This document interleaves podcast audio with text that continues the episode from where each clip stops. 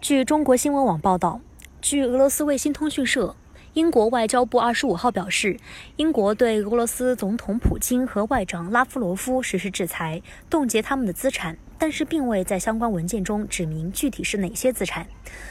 俄外交部发言人扎哈罗娃表示